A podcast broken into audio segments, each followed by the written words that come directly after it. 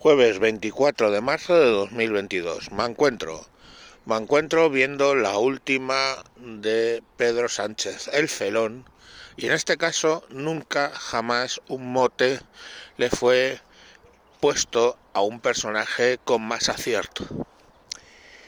Os cuento, el 6 de noviembre de 1975, Hassan II envió a 300.000 civiles, insisto, 300.000 civiles, que en la mayoría eran mujeres y niños, a invadir el Sáhara. Entraron desde el norte del Sáhara con dirección a Ayun y a, la capital de la provincia y eh, Mauritania, bueno, eh, estaba al tanto porque se iba a quedar con parte del Sáhara. Dentro de esos 300.000 camuflados iban 25.000 tropas de, eh, de los marroquíes. La organización y el soporte, os podéis creer o no, vino de la CIA y de Estados Unidos. Desde entonces dura esa bonita amistad. ¿Y por qué? Porque, bueno, Argelia, que era también quien pretendía y apoyaba eh, el intento de independencia del Sáhara, era del bloque soviético. Entonces, la Guerra Fría, ya sabéis, los enemigos de mis enemigos son mis amigos o los amigos de mis enemigos son enemigos o en fin, era una mierda todo. Os digo el 6 de noviembre de 1975. El día 20 de noviembre de ese mismo año murió el dictador, el enano patas cortas, Francisco Franco. Y como podéis entender, el 6 estaba agonizando y eh, tenía pocas capacidades de decisión. Siempre Marruecos ha actuado así. En el momento que hay una crisis en España, aprovecha para hacer alguna de sus múltiples cosas que con el auspicio de, Estados Unidos se les permite. ¿Qué, ¿Qué pasó? Bueno, pues de repente imaginaros que deciden eh, Carlos Arias Navarro y, entonces el rey, eh, bueno, que todavía no era el jefe del Estado porque seguía vivo el otro, deciden no intervenir, o sea, se repliegan, minan las fronteras, se repliegan y, nada, los otros se acercan, había eh, básicamente tropa, con lo cual desminaron zona, la leyenda dice que soltaban monos para que saltaran las minas. El caso es que ya el día 9 había 50.000 personas acampados en, una provincia española. Y digo bien, una provincia española. Esos señores del Sáhara tenían DNI español, ya sabéis que es el sistema que nosotros seguíamos, eh, eran españoles de pleno derecho y de un día para otro dejan de serlo. A continuación hubo los acuerdos, perdón, tripartitos entre Mauritania, Marruecos y España,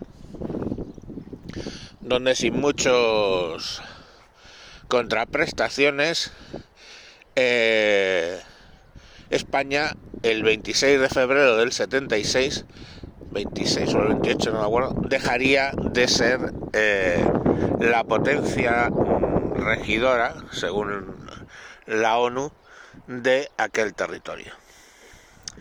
Bueno, pues dicho y hecho. Eso sí, dijo eh, Que se completaría cuando los saharauis expresaran su intención de ser o no libres o de integrarse o no en otras naciones reunió una especie de parlamento marioneta Marruecos y eh, le dijo a la ONU que, eh, creo que fue el 29, que el pueblo saharaui había decidido integrarse en Marruecos. Y bueno, el resto es historia, sabéis que están para arriba, para abajo, el Frente Polisario, El día 29 el Frente Polisario declaró la República del Sáhara independiente y el resto, pues bueno, historia. Desde entonces, digamos que la ONU eh, básicamente insistió que eso no se había descolonizado correctamente. Eh, se insistió durante muchísimos años en que había que hacer un referéndum. Eh, bueno, no sé, miraros un poco el tema porque va así.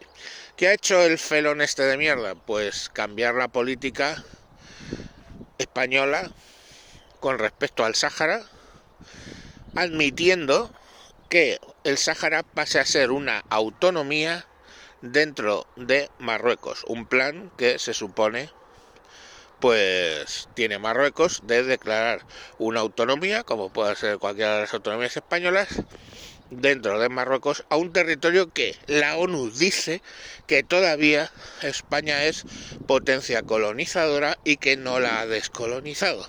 Ojo al dato.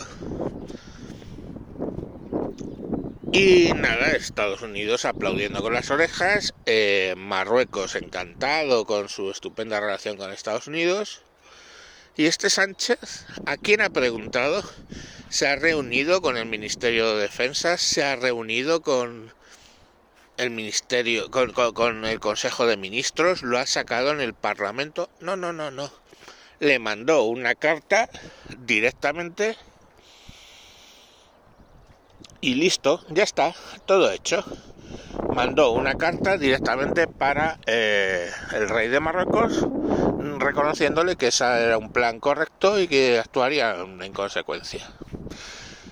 Argelia, que es quien nos provee ahora mismo de gas y que es quien nos proveería de gas eh, probablemente a parte de Europa ahora que Rusia no puede, pues básicamente ha retirado a su embajadora eh, bastantes cabreados. Qué buena idea cabrear eh, a quien nos provee de gas. Ahora, vosotros sabéis que yo soy poco de conspiración. Pero ahí está el qui podest, ¿no? Qui podest, que dice el señor Pifostio. ¿A quién beneficia esto? Aparte de Marruecos, ¿a quién beneficia esto? Argelia tiene gas. Argelia nos puede enviar gas, nos manda gas, Argelia puede incluso sustituir en gran parte el gas eh, ruso, por lo menos en la parte occidental de Europa. Y de repente, el que nos vende gas licuado a precio bastante más caro, mmm, monta esta movida para que un cabrón de mierda que probablemente les está haciendo el juego cabrea Argelia y quien nos vende el gas, pues los mismos que apoyaron la Marcha Verde, Estados Unidos de Norteamérica. Yo sé que no, yo de verdad, yo soy muy de pocas conspiranoias, pero es que me huele así, me huele a maniobra de los Estados Unidos para cabrear a Argelia una vez más y que Argelia no sea proveedor de gas para Europa y tengamos que comprarles a ellos al precio que les salga de los cojones el gas licuado. Eso es así. Por cierto, sabéis que España tiene reservas de gas para 40 años, pero este gobierno social comunista, yupi ecológico, decidió sacar una ley por la cual no se podía perforar más para sacar hidrocarburos entre gas y petróleo en España, pues ahí lo tenéis.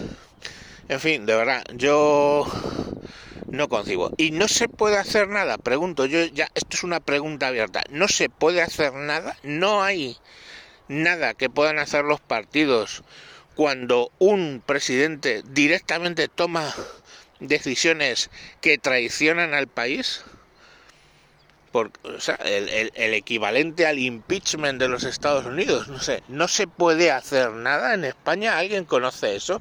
No se puede hacer absolutamente nada, nada más que, que llamarle para que dé aclaraciones en el, en el Congreso. O sea, si mañana, yo qué sé, le sale de la punta del nabo sacarnos de la OTAN, o le sale de la punta del nabo, yo que sé, regalar Ceuta y Melilla o cualquier puta cosa que se le ocurra.